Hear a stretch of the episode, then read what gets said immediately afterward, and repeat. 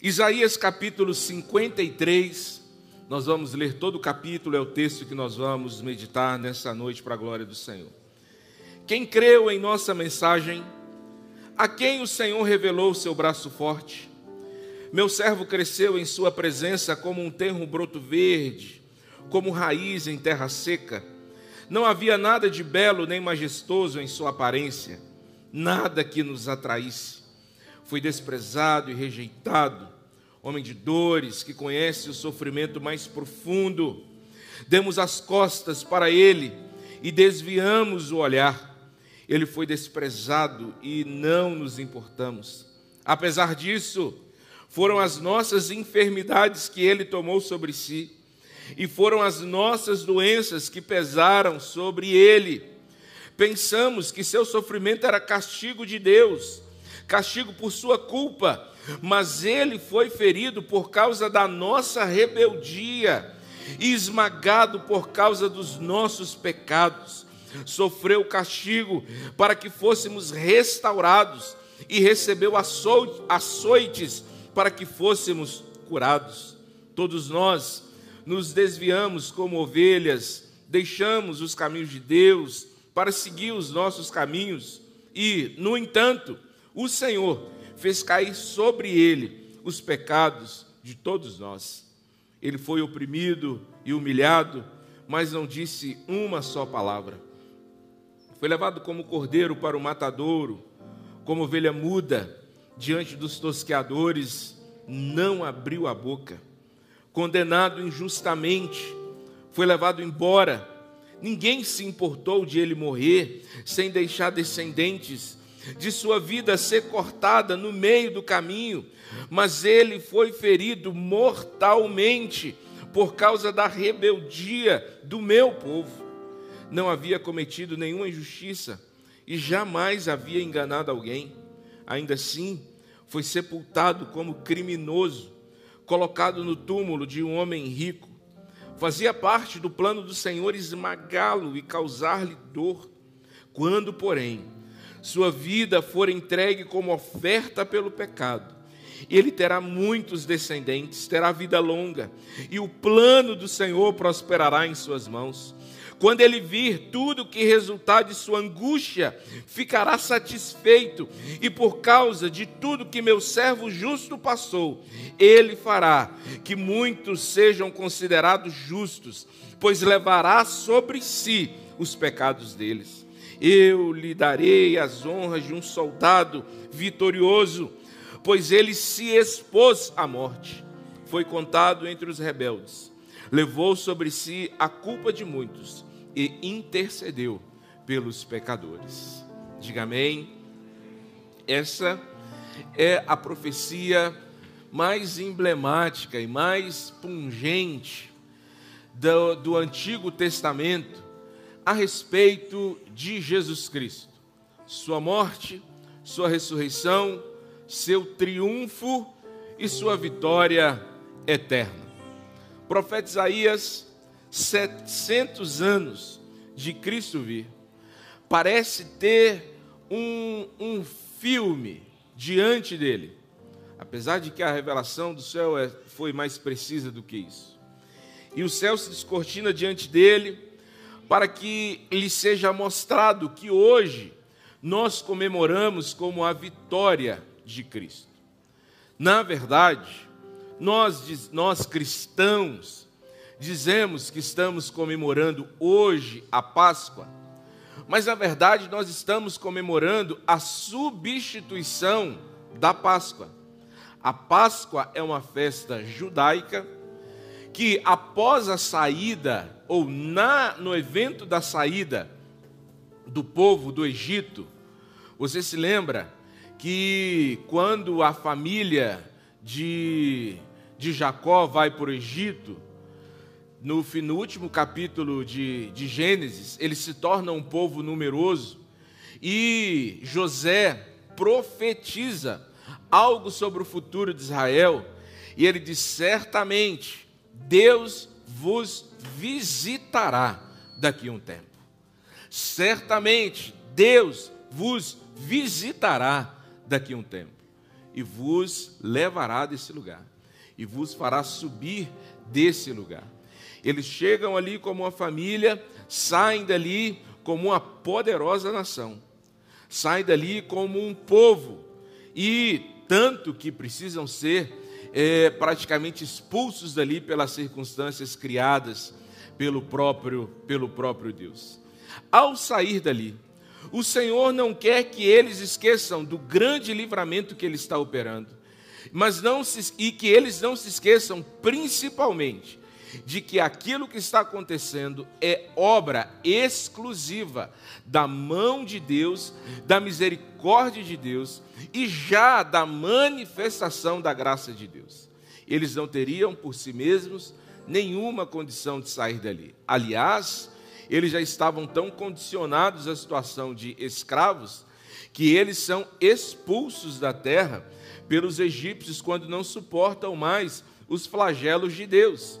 E ao apresentar os primeiros perrengues do deserto, o que eles fazem? Sentem saudade. Eles querem voltar. Eles desejam os flagelos em troca de comida fácil. E nem era lá essas comidas, meu irmão. Era cebola e pepino. Quem é que come cebola e pepino, meu pai? E eles estão então desejosos disso. Ao saírem, o Senhor então apresenta a eles um símbolo que o Senhor já tinha definido para revelar ao longo do tempo e das gerações como seria o plano de Deus de vencer plenamente o pecado e de reconectar o homem agora caído com a sua natureza caída, vencido pela tentação do pecado, ao plano eterno do Criador. Desde quando Abraão vê um cordeiro preso pelos chifres no arbusto, ele já recebe uma mensagem que é uma mensagem não apenas para ele e Isaac, mas é uma mensagem para todos aqueles que viessem a ouvir a mensagem do Evangelho. Deus providenciará para si mesmo o cordeiro para o holocausto.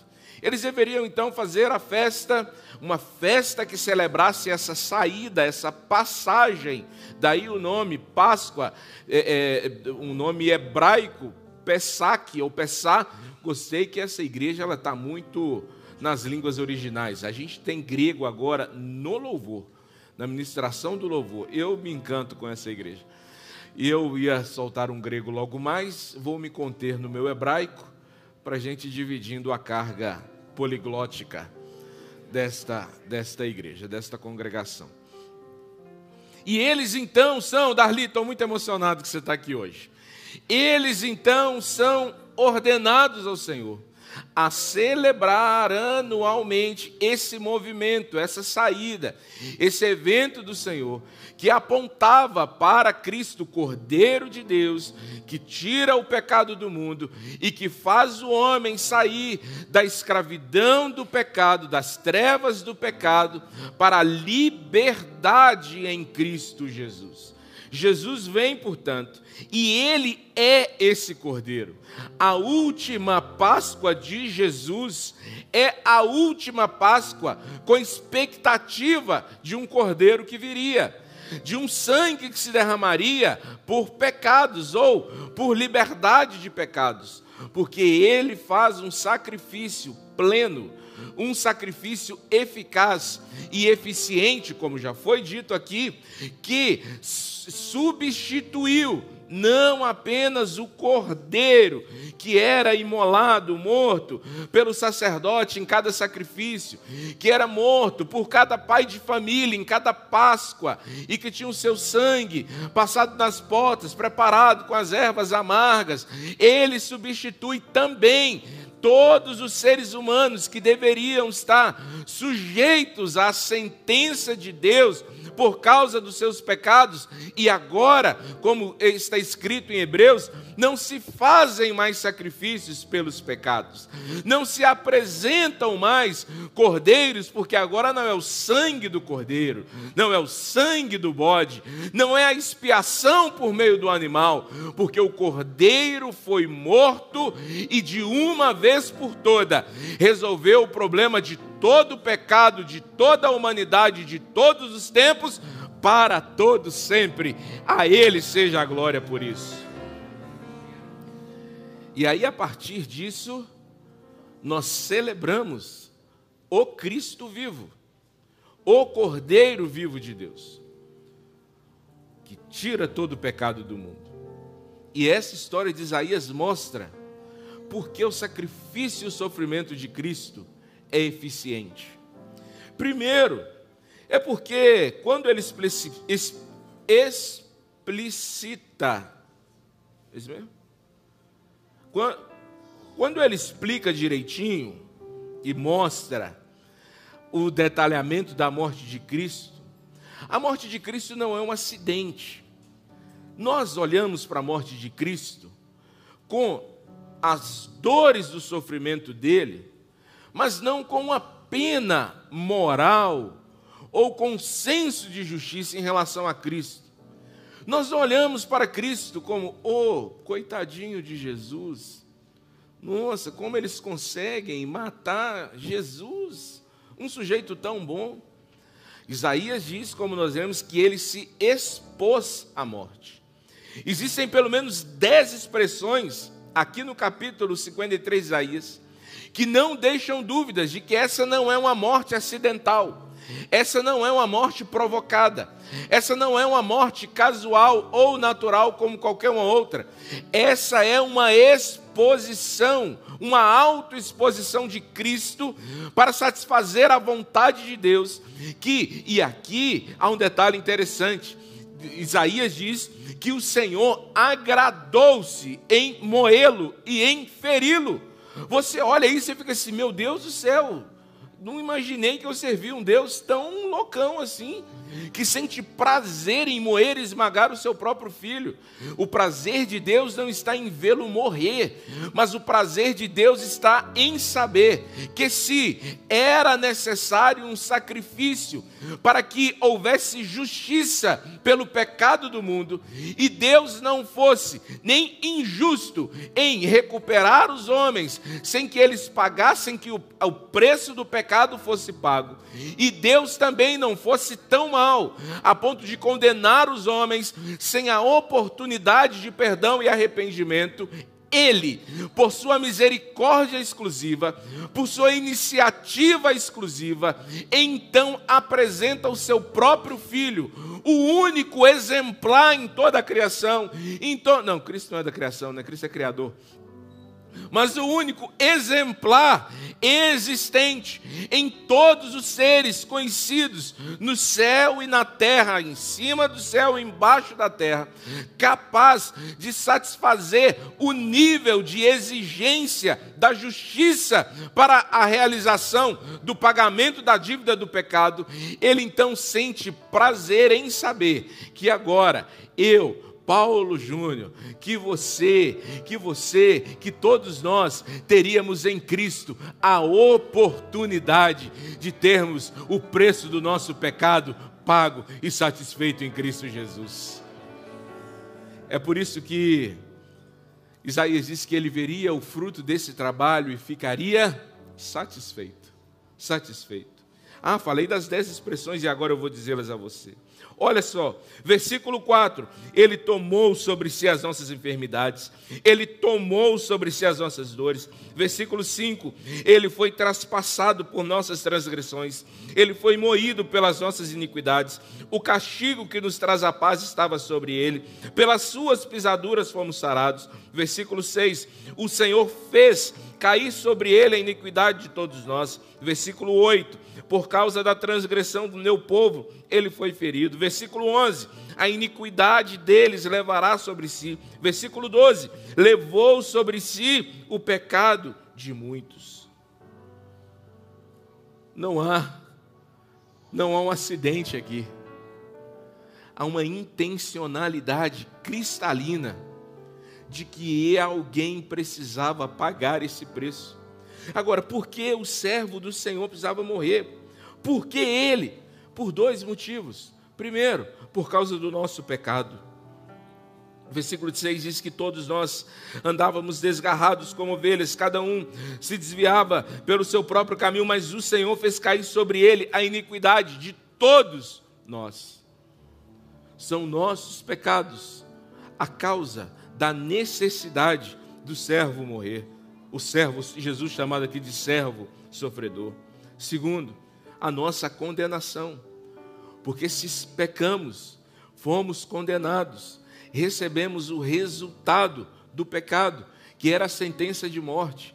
Já estávamos mortos em nossos delitos e pecados espiritualmente, desconectados de Deus, mortos, sem vida, sem energia, sem cumprimento de propósito, mas agora aguardando também a morte física, aguardando também a aniquilação do corpo. E ele então vem para reverter essa nossa condenação e a iniquidade de todos nós que exigia um pagamento, esse afastamento de Deus que nós fizemos pelo nosso próprio pecado, nos tornou total e plenamente condenados. E o Senhor Jesus, então, o Senhor Jesus, então, é o pagamento não apenas dos nossos pecados, mas é o pagamento da sentença dos nossos pecados. Nisso reside, meu irmão, o batimento cardíaco do cristianismo. Sem isso aqui, o cristianismo deixa de ser uma esperança, como nós acreditamos que é. Porque o Senhor, como eu disse, movido somente pela Sua graça, não estava disposto a deixar os seres humanos, obra maravilhosa de Suas mãos, na condição de culpados e de condenados para sempre. Ele então envia o seu filho que foi o único capaz de suportar todos os nossos pecados e capaz de pagar por todos os nossos pecados. É por isso que eu dizia aqui, e eu lembro que na última vez que eu disse, praticamente todas as vezes, mas na última eu me lembro mais especialmente, de quando eu digo que Deus não pode cobrar de nós os nossos pecados. Alguém disse: Nossa, esse pastor agora é liberal. Ele foi para a teologia liberal. Porque Deus não pode cobrar duas vezes a mesma culpa. Se há uma cobrança de Deus sobre nós, é a cobrança sobre a nossa irredutibilidade em nos arrependermos dos pecados que já estão pagos e satisfeitos por Cristo Jesus. Isso, isso sou estranho para você? Que todos os pecados que você já cometeu, que você está cometendo hoje, que você cometerá ao longo da sua vida, já estão com perdão garantido, e você agora não vai ser salvo por não cometê-los ou condenado por cometê-los. Agora a sua ligação com a sua salvação eterna está em reconhecer que você não tem mérito, não tem capacidade de pagar, você não tem condição de suportar o que você faz, você assume pela fé os méritos de Jesus Cristo, do sofrimento de Jesus Cristo, que já assumiu esse pecado no seu lugar, e você entende que esse sacrifício é eficaz, eficiente e suficiente para redimir os seus pecados. Cara, isso tira um peso das costas. Mas ao mesmo tempo que você fica leve, você deveria também abrir os olhos, porque isso coloca uma responsabilidade muito grande. Isaías continua então dizendo que esse servo deveria ressuscitar. Todas as profecias a respeito de Cristo foram integralmente cumpridas, inclusive da sua ressurreição. Não pode ser algo casual, uma coincidência, alguém sete séculos depois conseguir prever com tanta precisão algo que aconteceria naquele tempo. Deixa eu dar um exemplo sobre como é difícil prever as coisas em longo prazo. Um certo tipo de, de, de, de, de comportamento intelectual chamado de inteligência é a capacidade que você tem de conhecer fatos anteriores e fazer uma equação desses fatos e a partir deles prever como vai se dar o comportamento de, de, desses fatos no futuro. Isso é um tipo de inteligência muito valiosa, inclusive hoje em dia, que é o estudo de futuro. Como você faz estudo de futuro? Você pega as coisas que já aconteceram naquele ambiente, daquela forma, e você imagina como naquela situação vai se comportar. Ou um medicamento, um corpo, uma comunidade, uma sociedade, um equipamento, qualquer coisa. Qualquer coisa. Bem, por mais inteligente que uma pessoa seja, nesse conceito ou nesse contexto, ela não consegue fazer previsões tão acertadas. Por isso que se chama previsão. Ela imagina cenários e ela vai reconstruindo esses cenários à medida que o tempo vai passando.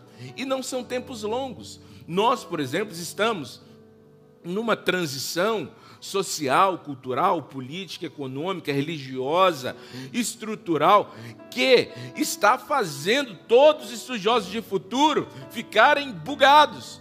Porque o que o mundo levaria, na previsão dos estudiosos, 50 anos, meio século para mudar, mudou-se em cinco meses.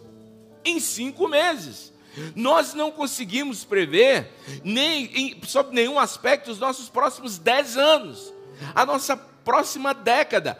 Olha o que nós temos de informação histórica, olha o que nós temos de tecnologia, olha o que nós temos de ciência. E agora, qual é o conceito? Você precisa desenvolver uma habilidade para tomar decisões mais assertivas no curto prazo e você trabalhar projeções mais acertadas em médio prazo, porque o conceito de longo prazo agora é só sobre dinheiro, sobre mais nenhum outro ponto de vista, você pensa em longo prazo. Empresas hoje, meu querido, nascem com data de acabar. Elas nascem a projeção assim: esse mercado só dura 10 anos. Então a pessoa já trabalha sabendo que ela vai durar 10 anos aquele empreendimento. Não como aquele sonho dos, de décadas passadas, que você teria empreendimentos que durariam pela vida toda. Tudo bem. Por que, que eu estou fazendo toda essa análise aqui? Para perguntar para você como Isaías poderia prever com tanto detalhe sete séculos. Não estou falando de uma década, de sete anos não estou falando de 70 anos, estou falando de sete séculos. Que aconteceria tão detalhadamente tudo isso com o Senhor Jesus? Isso já te assusta? Isso já te impressiona? A mim me impressiona. A mim me impressiona. Agora impressione ainda mais, porque Isaías não faz um detalhamento apenas de como ele vai viver e de como ele vai morrer. Ele diz assim: para que não fique realmente nenhuma dúvida de que há um plano de Deus regendo o mundo em direção à redenção dos seus pecados, haverá também uma coisa chamada ressurreição. Como assim, gente? O homem ainda, tá ainda não conseguiu entender o que é a morte direito, porque Isaías está num ambiente ainda que não tem esse negócio de ressurreição, ainda não é todo mundo morrer e morrer, e eles ainda não lidam adequadamente com o conceito de que o pecado, a cessação breve da vida, é resultado do pecado direto da queda do Éden. Ele fala assim: só que junto agora a esse fenômeno da morte, vem um fenômeno agora de revida. Que isso? Ah, sim. É o Deus que dá notícias de coisas que ainda nem existem para tempos que ainda não existem, para pessoas que ainda não existem, porque esse Deus é tão poderoso que Ele é capaz, inclusive, de perdoar pecados que ainda nem foram cometidos. Para quê? Para garantir que a glória dele continue reinando soberanamente sobre as nações. Ele diz: Ele vai ressuscitar. Olha essas expressões ele verá a sua posteridade, ou seja, os seus filhos, ele verá aqueles que ele salvou.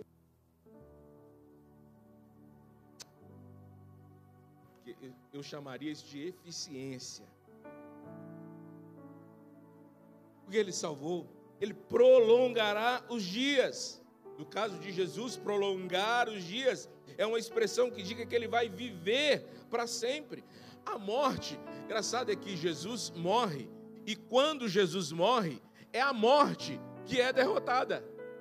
O prejuízo é da morte, porque Paulo declara a respeito da morte e da ressurreição de Jesus um cântico quase provocativo contra a morte. E ele pergunta morte: Você está derrotada? Onde está o seu poder de matar? Onde está o seu poder de prender? Porque o aguilhão, ou seja, a ferramenta de ferir da morte é o pecado. Mas quando Cristo vem no conselho de Paulo em Romanos, não apenas o pecado é vencido, mas a própria morte e todos os seus efeitos são vencidos pela ressurreição de nosso Senhor Jesus. E aí você vai para Apocalipse. E se você tem 700 anos antes, a previsão você tem agora para a eternidade. Como o Senhor abriu os olhos de João, não as palavras de um profeta, mas as palavras do próprio Cristo. Olha o que o capítulo 1, versículo 17 de Apocalipse diz: Não temas, eu sou o primeiro e o último, aquele que vive. Estive morto, mas eis que estou vivo pelos séculos e séculos e tenho as chaves da morte e do inferno. Capítulo 5, versículo 5. Não chores, eis que o leão da tribo de Judá, a raiz de Davi, venceu para abrir o livro e os seus sete selos. E aí João diz: Então vi no meio do trono e dos quatro seres viventes e entre os anciãos de pé um cordeiro, como tendo sido morto. As marcas do sofrimento estão lá, mas a vida está nas mãos e na presença dele. Capítulo 10, versículo 6 e jurou por aquele que vive pelos séculos dos séculos, o mesmo que criou o céu, a terra e o mar e tudo quanto nele existe, ele está vivo. Ele está vivo. Se Cristo não vive, se Cristo não vive, você acabou de perder duas horas da sua semana. E se você que se batizou hoje, se Cristo não vive, você estragou uma chapinha à toa no seu cabelo. O detalhe é que Cristo vive. Mais do que para fazer a pena, valer a pena duas horas de celebração aqui por domingo. Para valer a pena muito mais do que uma chapinha no cabelo. Mais do que uma imersão na água. A água hoje estava gelada no batismo. E eu tive que entrar e fazer cara de normalidade para os irmãos não assustarem. Mais do que uma imersão em água gelada, Ele está vivo para fazer valer a esperança eterna da igreja, de que assim como Ele morreu, nós morremos com Ele no arrependimento e no batismo, mas nós ressuscitamos com Ele pelo Espírito que vive em nós e, conforme a Bíblia diz, nos faz viver de novo. E mais do que isso, ainda tem mais, tem nós, os que morrermos em Cristo, não permaneceremos mortos, mas ressuscitaremos como Ele foi ressuscitado, e seremos como Ele é, e o veremos como Ele é, e viveremos com Ele eternamente. Isso só é possível porque Ele está vivo. Ele está vivo. E Ele vive de maneira triunfante. Que, que Cristo morre? Por nossa causa. Por nossa causa. Olha que privilégio. Aleluia. Por que, que Cristo morre, meu irmão? Diga por minha causa. Diga por minha causa. A diferença, e aqui eu não estou sendo antropocêntrico. Não estou colocando o homem aqui na posição de, de mais importante é por sua causa, mas não é para sua glória. É por sua causa, mas não é por seu poder. É porque ele quis. É para satisfação dele. Olha, ele verá o fruto do seu penoso trabalho e ele ficará satisfeito. É para alegria dele. Ele tem poder para salvar, mas mais do que isso, ele tem prazer em salvar. Ele tem direito de condenar, mas ele vai além do direito que ele tem. Ele tem poder para pagar o preço da dívida e resgatar os condenados e dizer: Eu me tornei pai de todos eles. Para sempre, para sempre e para sempre. É para a satisfação de Cristo, mas o benefício é nosso. É para a glória de Cristo, mas o benefício é nosso. E Ele caminha vitorioso. Eu encerro com o versículo 12. O Senhor diz: Por isso eu lhe darei muitos como a sua parte, e com os poderosos repartirá ele o despojo. Ele é o vencedor com o despojo. O que é, que é o despojo? É aquilo que você adquire após uma vitória, que você recolhe do seu inimigo após a, a vitória numa guerra. E a guerra aqui não era, e aqui você precisa entender esse final. A guerra não era para saber quem era mais poderoso. Nós vivemos muito tempo acreditando, muito de nós acreditamos, muita gente acredita nisso até hoje, que é uma guerra entre Deus e o diabo. O diabo fica disputando poderes com Deus. Eu querido, é impossível. Sabe qual é a proporção? A Bíblia diz que Deus aniquilará o diabo, sabe com quê? Com os exércitos dos céus, com miríades de anjos, com um mega evento cósmico, com uma respiração. O Senhor vai dar uma espreguiçada, e Ele diz que com o sopro da boca dele, Ele vai aniquilar Satanás. As batalhas, Amagedon, e mais não sei o quê, e lua em sangue, e sete taças, não é para vencer o diabo, meu irmão. O diabo já é derrotado desde quando se tornou diabo. Na verdade, o diabo é diabo, Satanás é Satanás, porque ele foi derrotado no primeiro intento dele contra o Senhor. Ele é derrotado por natureza. A guerra agora, do Calvário até aqui, é para que o Senhor recolha os despojos da batalha. Cada vida que se salva é parte da vitória de Deus que ainda está na mão do diabo. Por que, que a igreja está trabalhando aqui para o Senhor?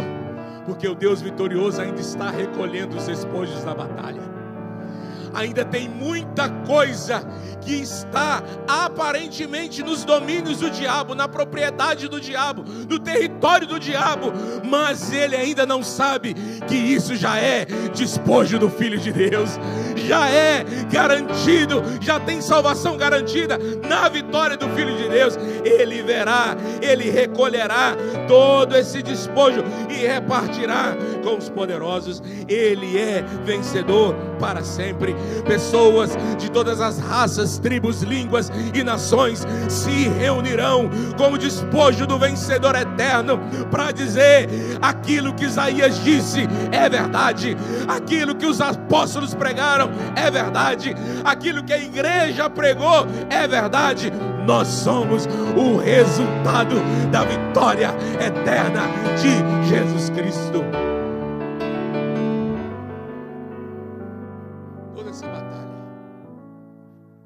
pela sua vida, que ainda não se entregou a Jesus.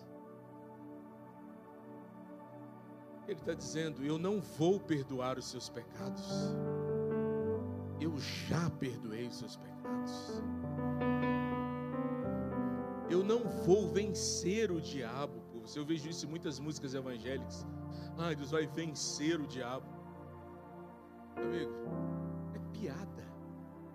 Os anjos devem dar gargalhada quando escutam. Na verdade, eu acho que a gente diverte muito os anjos.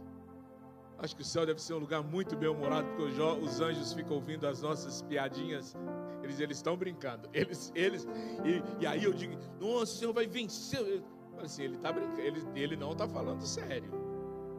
Ele não conhece o Deus de quem ele está falando. Mas você pode ser ainda um despojo de Deus, algo que Deus conquistou por meio da morte e da ressurreição do Senhor Jesus. Mas você ainda não foi trazido para o lugar onde o Senhor está juntando seus filhos, a grande Assembleia dos Santos. E você tem a oportunidade hoje de ouvindo aqui nesse auditório essa palavra, de escutando ela pelo Spotify, ou me assistindo pelo YouTube, pelo, pelo aplicativo, qualquer outro lugar. Você tem a oportunidade de reconhecer. Eu vou te explicar isso mais uma vez. Você precisa render-se a sua incapacidade de perdoar os seus próprios pecados, de pagar o preço pelos seus próprios pecados, de apresentar méritos como compensação pelos pecados.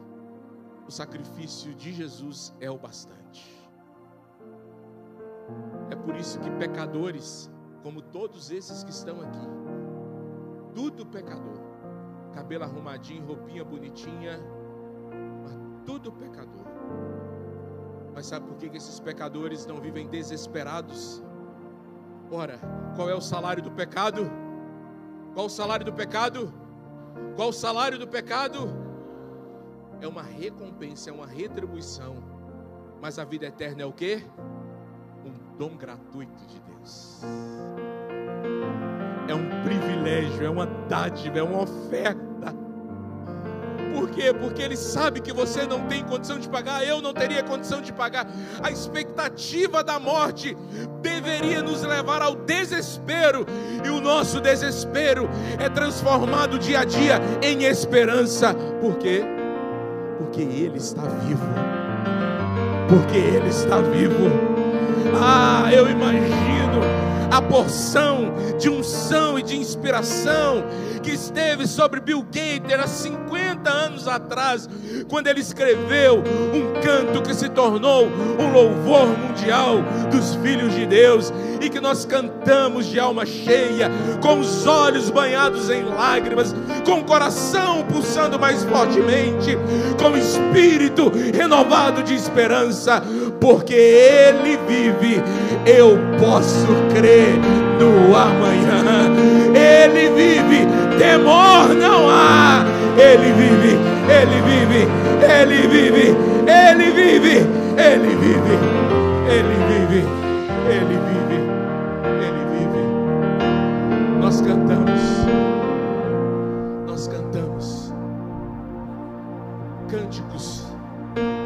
esperança. E cânticos de esperança são cânticos que profetizam o futuro. Nós precisamos aprender os cânticos de esperança.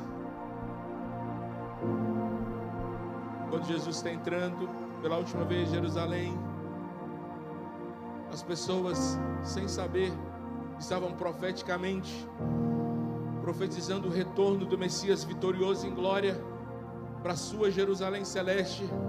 Cantavam: Hosana, Hosana, Hosana, Hosana. Bendito o que vem, em nome do Senhor.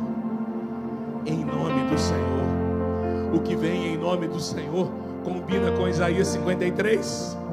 Combina com Isaías 53. O servo do Senhor vem. O nosso papel é só aguardá-lo com esperança, dizendo: Hosana, Hosana, Hosana. Salmos dizem, os salmos dizem que há um louvor dos anjos que o exaltam e o louvam. E eu acho curioso o fato de que, e aqui eu vou lançar uma heresia brabíssima agora, capaz até de acabar com o meu ministério. Eu acho que vai ter uma palavra humana no céu. Eu acho que vai ter uma palavra humana no céu. Uma palavra humana no céu. Alguém aqui fala mandarim? Alguém aqui fala mandarim? Alguém aqui fala grego. Alguém aqui fala um idioma aí que alguém não fala nada, gente. Só língua estranha? Alguém aqui fala língua estranha? Fala muita gente. Por mais estranho que seja o idioma, você vai identificar duas coisas. Duas coisas. Primeiro, quando essa pessoa desse idioma estiver orando em línguas espirituais. É impressionante a comunicação do Espírito. Você está ouvindo uma música, você não entende nada do que está falando. A pessoa começa a falar ou a cantar em línguas espirituais. O Espírito comunica com você que aquele idioma é um idioma diferente. E a segunda coisa é quando alguém diz aleluia. Aleluia. Aleluia. Chinês entende, o russo entende, o americano entende, o até o brasileiro entende. Que aleluia. Você deveria passar todos os dias da sua vida misturando Osana com aleluia, com Maranata, com Ele vive, com esperança, e fazer da sua vida, da sua existência, um louvor profético de futuro, porque por uma razão Ele está vivo, Ele está vivo, aquele, Ele é quem diz, não é alguém, e olha para você ver, existem vários testemunhos, fique de pé, eu vou terminar agora. A gente vai celebrar o final dessa mensagem, você vai se assentar de novo. O céu é um lugar de testemunho. Existem sangue, é, é, expressões de sangue que dá testemunho, anciãos que dão testemunhos, anjos que dão testemunhos, várias coisas do céu dão testemunho. O céu é um lugar de testemunho. O céu é um lugar de testemunho. testemunhos. Testemunhos. Agora o testemunho do Cristo vivo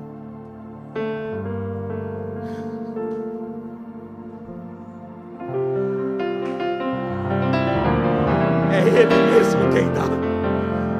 Ele diz: Eu sou que estive morto, mas estou vivo e vivo para sempre, para sempre, para sempre. O próprio Cristo testemunha a sua própria vitória. Ele diz: Eu estou vivo, eu estou vivo, eu estou vivo e eu estou vivo para sempre.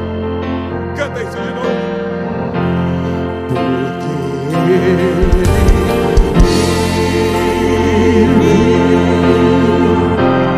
posso crer no ar. Vida de esperança, vida de esperança.